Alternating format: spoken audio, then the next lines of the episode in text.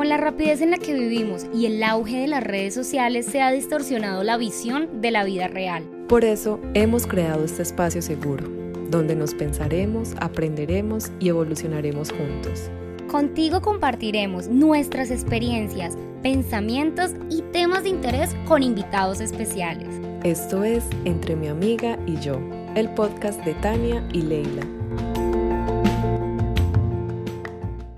Hola, hola, un saludo para todas las personas que se conectan hoy aquí entre mi amiga y yo.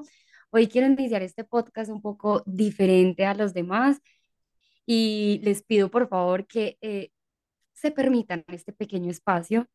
Eh, les quiero pedir que se sienten o se acuesten o que si están, bueno, si están manejando no, pero si están en un momento donde pueden como cerrar los ojos, conectar con ustedes mismos, por favor, hagámoslo. Vamos a cerrar los ojos. Vamos a tomar una respiración profunda y vamos a soltar suave. Volvemos a respirar profundo y soltamos. Vamos a agradecer que estamos vivos, que estamos acá, que nos podemos conectar con nosotros mismos. Volvemos y respiramos, exhalamos y les voy a pedir que vayan a ese momento que pensaron que no iban a poder superar. Ese momento que ustedes dijeron, aquí no doy más, ya no puedo, me rindo, pero que hoy en día lo ven y dicen, uff, lo superé, lo logré, salí adelante de esta situación. Entonces vamos a pensar en ese momento y en lo que ahora sentimos, que es como ese gracias porque lo superé. Respiramos, inhalamos exhalamos. Y damos las gracias por ese momento que ya hemos superado y dejado atrás. Así que les doy la bienvenida a este maravilloso podcast del día de hoy. Hoy quise empezar, eh, iniciar así este podcast por el tema de hoy. Así que, hola Ley, ¿cómo estás? Hola Tani, hola a todos. Tani, gracias por este espacio tan lindo necesario. Cortito pero sustancioso. Una pausa necesaria. Eh, bueno, pues hoy vamos a hablar sobre el dolor porque a todos los seres humanos nos toca. A todos, a todos, absolutamente todos nos toca. Y obviamente hay dolores que, que se sienten muy fuerte, que uno piensa que no va a poder superar, que uno piensa que se va a morir literal. O sea, que uno siente que que se está muriendo. Que la vida es como, ya no puedo más con la vida. Sí. Entonces hoy vamos a hablar de, de, de ese tema tan lindo. Porque Tan y yo, como lo hemos dicho, hemos atravesado por cosas bastante difíciles, puede ser, pero por aprendizajes, o sea, aprendizajes muy, muy lindos a través de esto. Y que, y que también quiero decir que no tiene que ser algo fatal pero que uno lo vivió de esa forma. Total. Para muchas personas, este, no sé, una, una ruptura amorosa puede ser nada, o sea, puede ser ahí, eso, está llorando por eso, pero para otra persona puede ser algo muy doloroso. Ah, para alguien que lo echen del trabajo puede ser como, ay, pues consiga otro y ya. Y para otra persona puede ser como, era el trabajo soñado, el trabajo de mi vida y me echaron de ese trabajo y me duele y siento que es el fin del mundo porque pasa, o sea, hay momentos en que uno se siente así. Sí, total. Aunque las otras personas digan, ay, es una bobada. eso es muy importante, no minimizar el dolor de nadie, de absolutamente, y ni siquiera de uno mismo, que a veces uno mismo dice como, ay, no, Leilita, ya, esa bobadita, pues déjela ahí. No, no minimizar el, el, el dolor de absolutamente nadie. Creo que podemos empezar contando alguna experiencia de cada una de nosotras, ¿no? Empiézale, dime, ilumínanos. Bueno, no, yo he vivido dolores bastante fuertes eh, a todos los niveles, o sea, a nivel amoroso, a nivel como de muertes, de pérdidas, eh, a nivel de, de amistades también, de cambio de países. Pero bueno, voy a, contar dos y primero voy a contar uno de cuando me fui de Colombia, cuando decidí renunciar a mi trabajo eh, yo estaba pasando como por experiencias bastante, de verdad, como confusas eh, internamente, porque yo estaba como, bueno, voy a dejar toda mi vida cómoda, toda mi vida linda, lo que conozco, por lo que luché un tiempo, ¿cierto? En construir y luego ya dije, no, no quiero más esto, me voy, ¿qué hago? Eh, pues bueno, ya después sentí como que me sentí alivio por esa decisión y luego dije, me voy del país. Me voy del país y, y me fui con, con, con alguien y llegamos allá donde personas que no conocíamos, donde no sabíamos qué íbamos a hacer, no sabíamos a qué nos íbamos a enfrentar por el trabajo que teníamos que hacer. O sea, nos fuimos a ciegas. Yo estaba tranquila, yo Ujú. estaba feliz, yo estaba como, como, ay, no, eso es una aventura. Como la aventura, sí, uno Sí. está ahí emocionado por la aventura, lo Sí. nuevo. Y resulta que, bueno, con la persona que iba dijimos como, no, vamos a estar hasta el final eh, juntas, no sé qué. Y a las dos semanas, obviamente es que era bastante complicado. Fue duro, duro, duro el trabajo que íbamos a hacer, donde íbamos a vivir, fue duro. Y ella se fue. Se fue, entonces yo me quedé, digamos, eh, sola, sola con mi soledad. O sea, a partir de ahí yo creo que fue un dolor, o sea, una sensación inexplicable, que yo decía, marica, me voy a morir, no puedo, no puedo con esto. Todos los días me levantaba llorando, absolutamente todos los días, porque estaba en un país donde yo casi no hablaba bien el idioma, vivía con gente donde no me entendía para nada, donde yo trabajaba era la única mujer y no hablaban ni, ni mi idioma ni el idioma que, bueno, no, otro idioma que nos pudiéramos entender, todo era por señas to- o todo era Ay, por, por traductor. Y yo todos los días llamaba llorando, en ese momento, bueno, a algunas amigas que tenía y, oye, a mi mamá. Todos los días yo lloraba y yo no, no puedo con eso, ¿yo qué voy a hacer?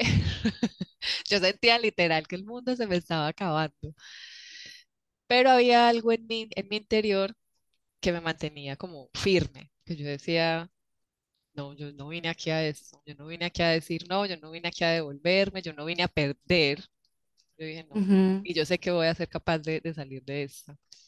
Uf, pero yo en el trabajo me decía, voy a ir al baño, pero yo era que me A llorar. arrodillaba a llorar. Yo decía, Dios, por favor, que pase ya las horas, o sea, no, no. Y como teníamos que utilizar una gorra y en ese momento tapabocas, pues entonces casi no se me veía que yo lloraba. Y yo lloraba en el trabajo todo el tiempo y no, eso fue tan horrible.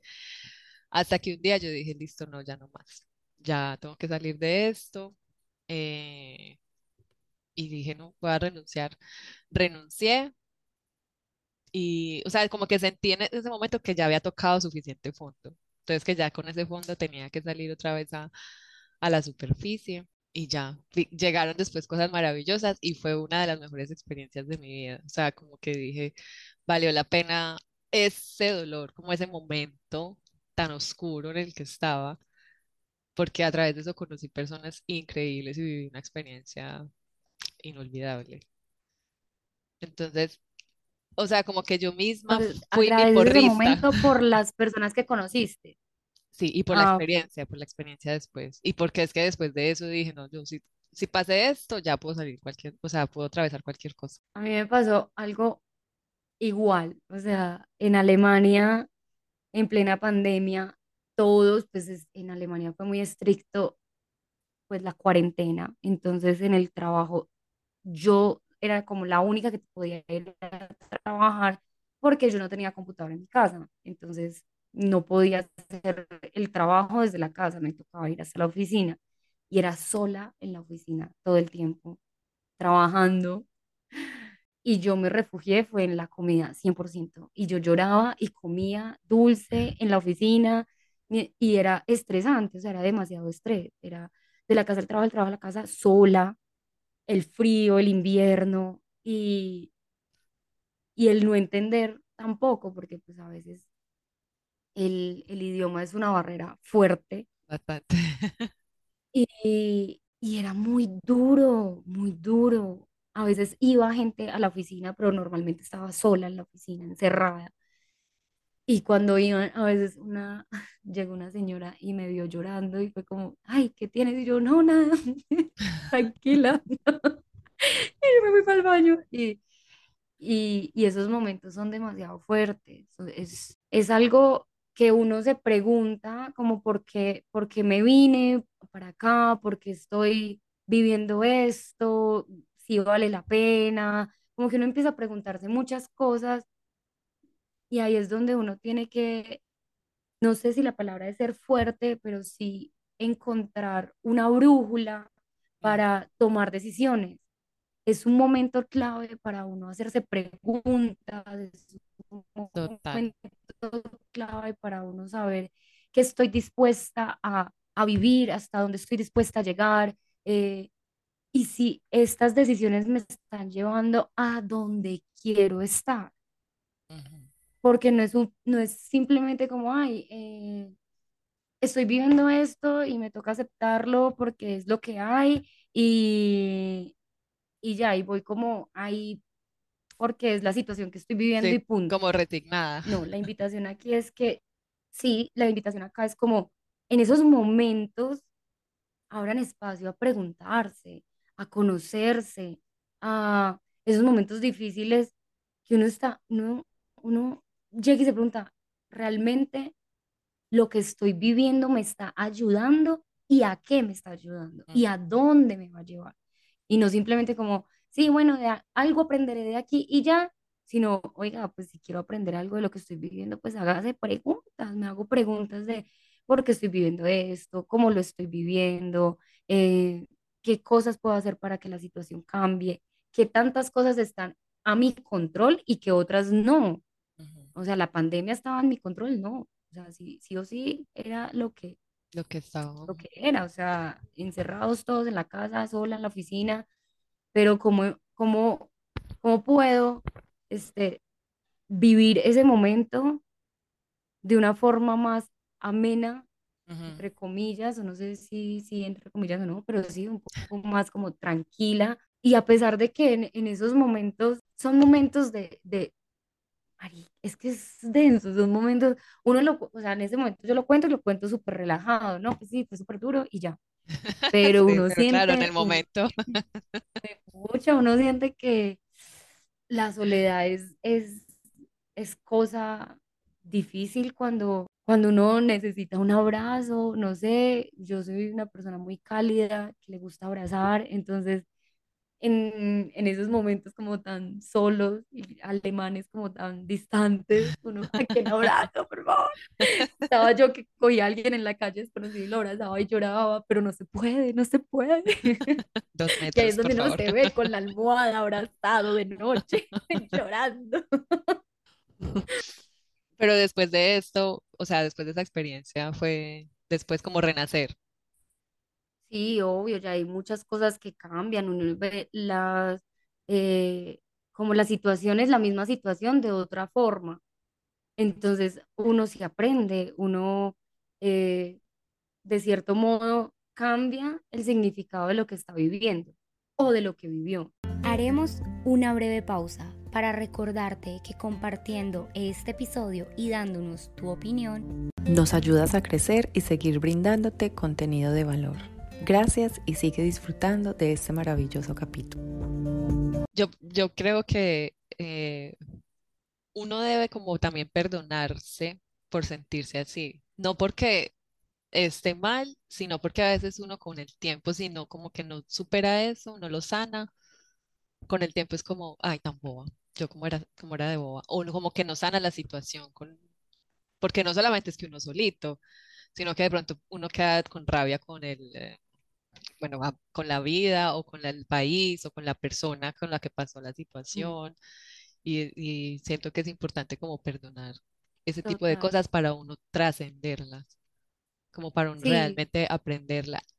Y otra cosa que, como, no, no, como la situación que yo viví en Canadá, cuando yo me fui a vivir a Canadá un tiempo, que yo pensé que me iba a quedar por ahí cuatro meses y que esos cuatro meses volvieron una semana de todo lo que me pasó. Para mí después de eso me decían Canadá y a mí me daba de todo. O sea, Canadá, uy, no, no, no, no, no, la nombre, no nombres de país, que, uy, no, no, no, no, no, no, por allá yo no vuelvo ni porque me paguen. ajá.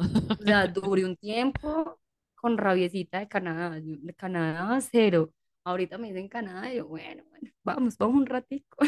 pero sí, es, es eso, es como uno hacer las paces, perdonarse, tanto uno por permitir que pasaran cosas que de pronto uno mismo podía haber dicho, ay no, hasta aquí, o este, cosas que no están en el control de uno, pero que a la final pasaron y es como, listo, esto me pasó para tal cosa. Total, ajá. Y otra cosa que también he aprendido a través de, de estas experiencias son las señales. A mí me encanta pedir señales al universo, siempre. Yo soy como Dios, universo, por favor, envíame una señal a ver qué tengo que hacer. Resulta que, pero es que uno tiene que tener mucho cuidado con lo que pide, porque la gente no lo cree, pero el universo responde. Siempre, siempre, por más de que crean o no, siempre. Resulta que en esa experiencia que les conté, unos días antes estaban pasando cosas como que esa persona con la que estaba se quejaba mucho. Entonces ya estaba suficientemente, digamos, fuerte la situación en la que estábamos viviendo como para que la otra persona se quejara. Entonces para mí era como, no sé, o sea, ya tengo que manejar esta situación, pero también tengo que tener paciencia con esta persona. ¿Qué hago? Entonces estaba como, ¿me voy o no me voy? ¿Me voy o no me voy? La, la persona con la que estaba.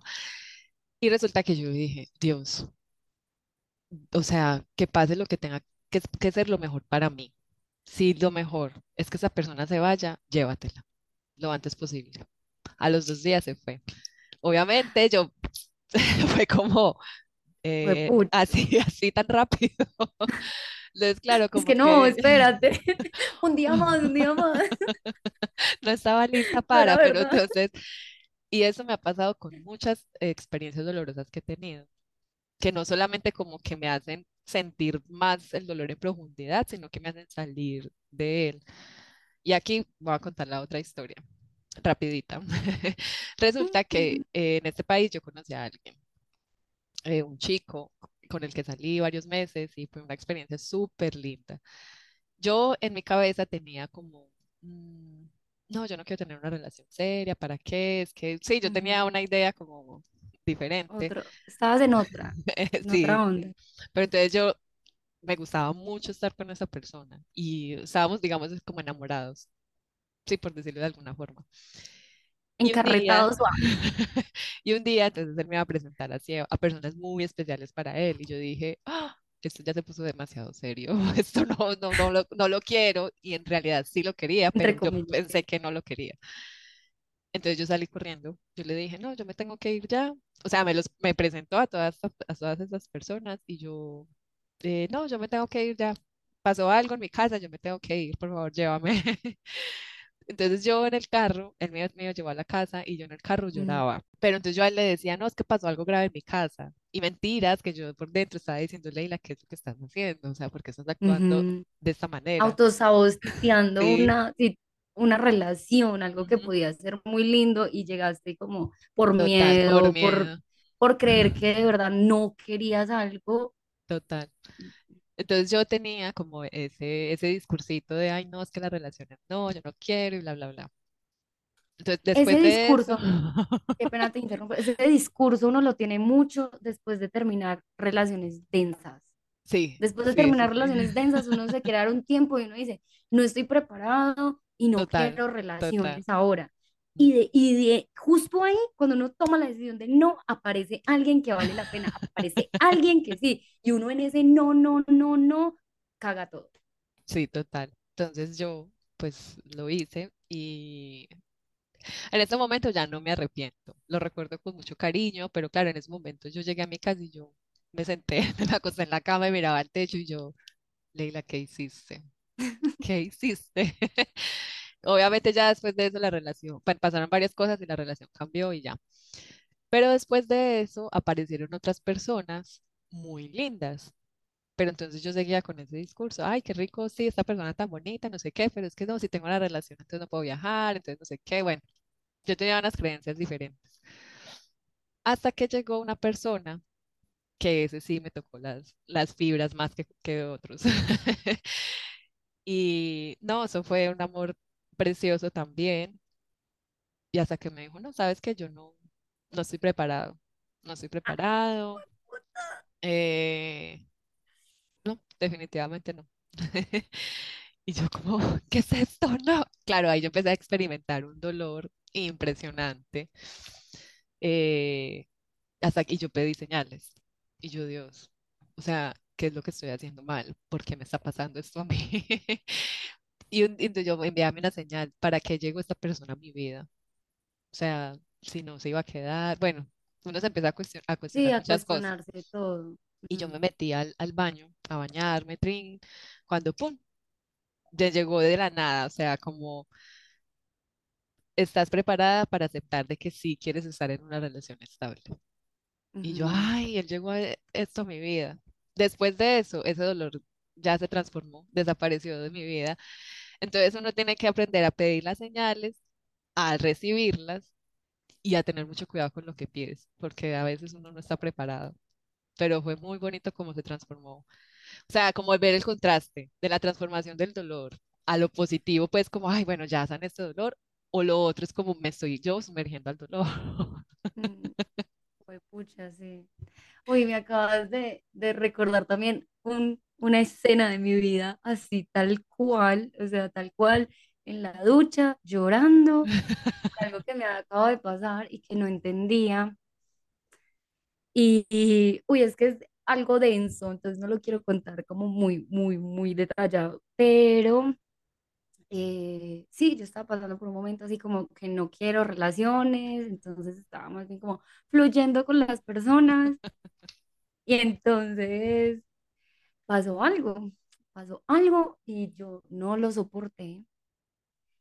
Y me fui de ese momento, me fui del lugar en el que estaba y me metí al baño y me metí a bañar y a llorar y a llorar y a llorar. Y yo no, no entendía el por qué y realmente ahí fue quizás no en ese mismo instante lo entendí, pero ahora que lo veo en retrospectiva, puedo decir que ahí fue que Tania se dio cuenta de que no podía seguir haciendo eso, de que no está bien, que juegue así. Ah, entonces ahí fue, fue duro, fue duro porque es uno enfrentarse con, con esas mentiras que uno se está diciendo acá un momentico, como, hey, no, es que no quiero una relación, estoy fluyendo, no, porque entonces no puedo hacer esto o esto, y mentiras que uno está que uno por dentro sí desea otra cosa. Y Total. ahí es donde llega el- la cachetada universal, la cachetada de Dios. Yo que sé quién lo cachetea a uno, pero es un, oiga, despierte y acepte, acepte las cosas, acepte que sí le duele, acepte que sí quiere, acepte que ya está preparado para o preparada para tal cosa.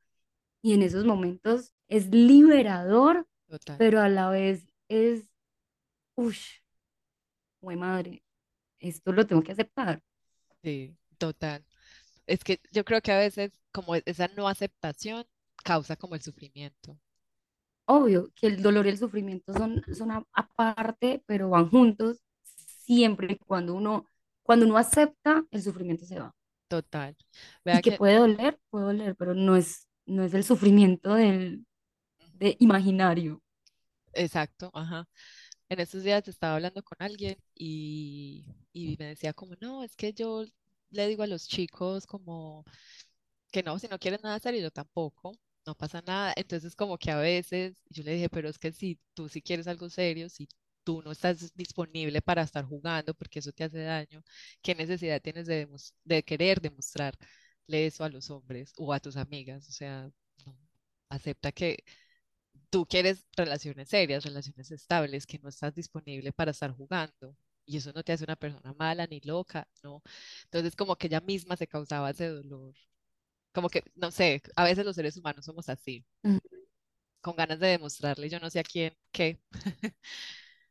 Pues por, yo creo que es por lo que nos, no estamos en coherencia, porque no nos hemos preguntado, porque también o nos da pena, o porque el, el Sí, discurso social dice ahora que hay que fluir con la gente y el amor eh, este, de pareja, mm, de monogamia no existe, entonces que, bueno, y, y eso le servirá a algunas personas y para algunas personas está bien esa filosofía, pero claro, no para todos, entonces no, no, no intentar encasillarnos en, en, en lugares donde no, no estamos cómodos y aceptar y ser como más reales con nosotros mismos. Es que no es ni, ni para demostrarle a alguien algo o, o nada, es con nosotros mismos y decir, listo, esto no me está haciendo bien.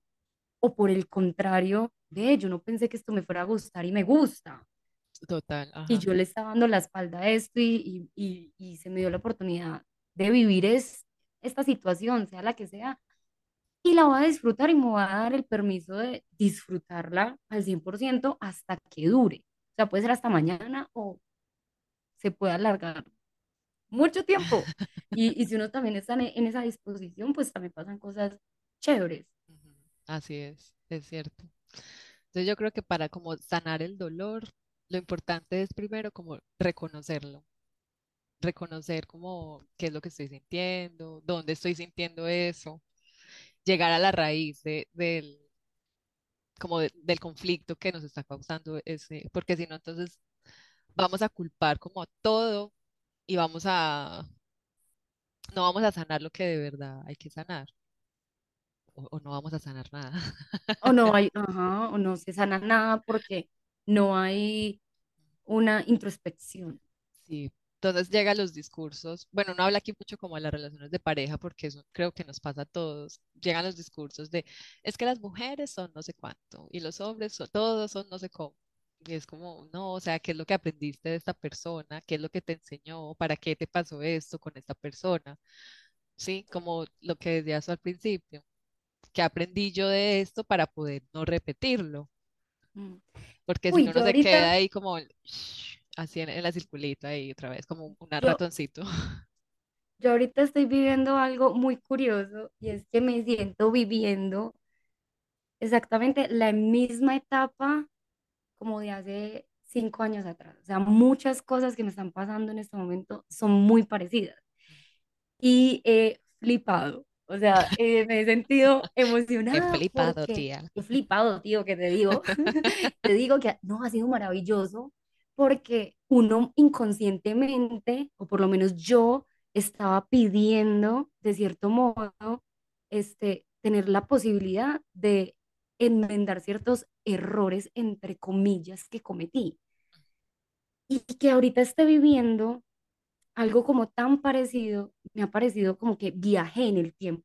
Y ahorita con la sabiduría, porque de verdad me parece sabio lo que estoy, como los conocimientos que tengo ahora, ya con la, con los conocimientos que tengo, afrontar situaciones que en el pasado me enloquecían o me sacaban de quicio y ahora es como, como que voy como tan relajada con la vida, es como, wow, wow, o sea, es como que no me la creo, esto es maravilloso, me emociono horrible y es como no lo puedo creer.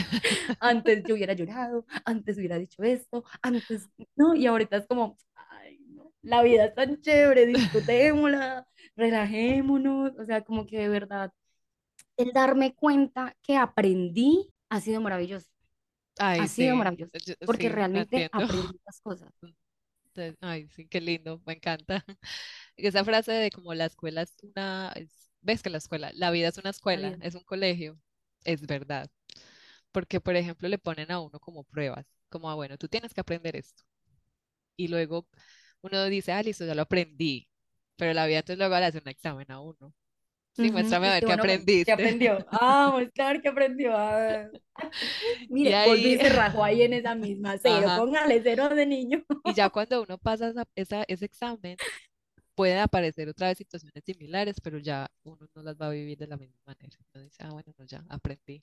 Y ahí es donde, donde está Tania en este momento, como ya, ya pasé la prueba, ya me voy a graduar.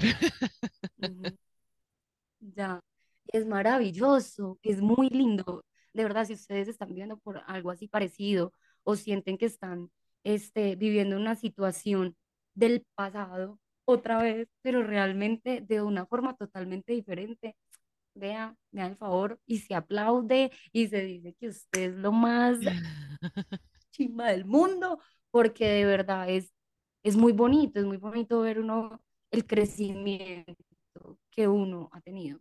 O sea, a mí me ha parecido increíble. Total, total. Ay, me encanta. Bueno, el otro paso, y vamos en el primero. Segundo paso, permitirse. Siempre sentir lo que se está sintiendo, porque yo sé que es incómodo y yo sé que es como que no se va a vomitar el corazón, uno siente que no, ya, me morí acá, pero no, en realidad eso no, no nos vamos a morir de eso. Permitir sentirlo, porque es que a través de eso hay transformaciones muy bonitas, de verdad, hay transformaciones que ya es como ave fénix. Analizar lo que uno siente, llevar esas, esas emociones a algo. O sea, si a usted le gusta cantar, cante sus emociones. Si a usted le gusta escribir, escriba sus emociones. Si a usted le gusta eh, ir al gimnasio, pues va y le da duro en el gimnasio y suelta las emociones. Y si le da ganas de llorar en el gimnasio, Exacto, llore en el gimnasio y, y saque esa emoción ahí. exacto. Si Sí, lo, lo usted, no importante es no, como no guardársela, porque eso es peor. Se hace como esa bola de nieve y adentro y uno es como, eh, ahí ya es donde llega el sufrimiento eterno. Ujú. Y es- lo Bueno, que pasa es que es muy difícil uno también sacar las emociones con algunas personas. O ah, sea, sí. hay momentos en que yo he querido mostrarme vulnerable con cierta persona, pero con esa persona es súper difícil porque de una para esa persona es como el show de la vida o como, "Ay, este no es el momento. O sea, como que siempre hay como un, una pared. O sea, es como, como que no. Y ahí es súper difícil. O sea, es como, como que hay mucho que decirle a esa persona a- a- en ese momento y no se puede por el simple hecho de que esa persona no, no, no ve el otro lado de, de la moneda prácticamente. Es como que solo ve lo que esa persona quiere ver. Un Ah, drama, total. un show o no sé, un, una pérdida de tiempo. Yo qué sé, pasa mucho. Esa- sí, es verdad. Hay Y personas que no pasa con están, todo el mundo. no O sea, pasa con, disponibles. Ujú. con una amiga, con un papá, con la mamá, con el novio, con, con, con todo el mundo. O sea, puede pasar con cualquier persona. Ahí es donde está bonito buscar de pronto ayuda profesional, porque es que también en ese, en esos, en esos momentos yo me he dado cuenta que a veces las personas buscamos que nos reafirmen ese dolor. Entonces, no sé, si sufrimos una infidelidad, eh, queremos que la amiga que le contamos, al Pepito Pérez o a quien sea, nos diga, sí, ese man es lo peor, y, o porque si nos dicen como, no, pero espérate, ¿qué, qué pasó? No lo hizo de malo, sí, entonces como, ay, entonces no, no estás conmigo, y cómo piensas eso, como que también nos llega al punto de victimizarnos, que no está mal, que ya lo hemos dicho antes, pero sí, a o sea, o las personas no están disponibles para escucharnos, para, sí, para porque a veces es difícil ver a una persona como llorando. No, no, a mí no me parece difícil, ¿no? Pero hay personas que les parece Para como muchas difícil. personas les molesta, es que Sí, les molesta, tienen como un, un raye con las emociones sí, de las demás personas porque ellas mismas no muestran sus emociones. Entonces ahí está el espejo, ahí está el raye, ahí está el como, ay, no, ya va a llorar, ¿y, y yo qué hago? Entonces, ¿cuál es mi posición aquí? ¿La abrazo? Eh, ¿la alejo? Porque no, o sea, sí, se quedan sin saber qué hacer. sí, sí. Entonces se vuelve como esos dos extremos. Ahí ya es bueno como buscar de pronto una ayuda profesional, si se puede. Bueno, luego está la aceptación, la aceptación de lo, no solo de las emociones, sino de la situación. O sea, acepto, no como re- la resignación, sino como, no, es lo que está pasando. Eso no lo puedo cambiar, pero sí puedo cambiar yo. Si puedo cambiar cómo estoy viviendo, cómo Exacto, estoy viendo esta situación, si puedo cambiar eh, mi opinión frente a la exacto, situación, ajá, puedo gestionar mis emociones frente a la situación, aunque la situación sea difícil y complicada de superar, sí, uno sí y siempre tiene control de muchas cosas. Sí. Eh, luego está la integración de todo, que ahí es donde está el clic, como el renacimiento de, de, de toda la, de la- toda la experiencia. Es ese momento donde uno agradece que vivió lo que vivió y Sí, que ahora es quien es porque exacto. atravesó ese túnel Que, oscuro que uno dice, es que de si no hubiera pasado esto, no hubiera aprendido esto, no hubiera conocido a este, tal, así.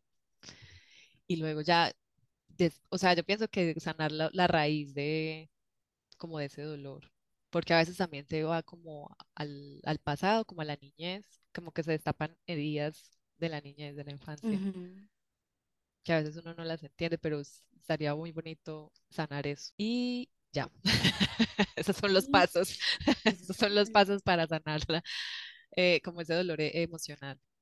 Y creo que una buena herramienta sería el mindfulness, que el mindfulness practica la autocompasión, la empatía, la meditación, el autoentendimiento, la atención plena. Y ya, esa es mi invitación. La invitación acá es que otra vez cerremos los ojos, que nos conectemos con nosotros mismos, que toquemos nuestro corazón y, y darle las gracias a esos momentos difíciles que ya superamos y si todavía están ahí, aceptar que están ahí, que nos duelen, que, que algún día, en serio, de verdad, si trabajamos de corazón, si si nos dedicamos a, a ver de frente ese miedo, ese dolor, se va a ir, se va a ir. Así lo veamos imposible, si hay una salida, todo se sana, es como las heridas que nos hacemos en la piel, van a quedar cicatrices y van a quedar marquitas, pero esas marquitas es, van a ser esas las marquitas de la batalla ganada y decir, sí, aquí dolió, pero ya no me duele. Así Ay, que sí, qué lindo. respiremos, inhalemos, exhalemos y demos las gracias a esos dolores que nos han hecho crecer y ser mejores personas, mejores mujeres y mejores hombres. Así que muchas gracias por Ay, escuchar este gracias. maravilloso podcast. Gracias, Ley, por compartirnos tu conocimiento. Y pues nada, nos vemos en un próximo podcast. I love you. Chao. Esperamos que hayas disfrutado de este episodio y recuerda seguirnos en nuestras redes sociales como arroba entre mi amiga y yo. donde podrás encontrar más información acerca de nosotras, nuestros episodios, invitados y compartir tu opinión.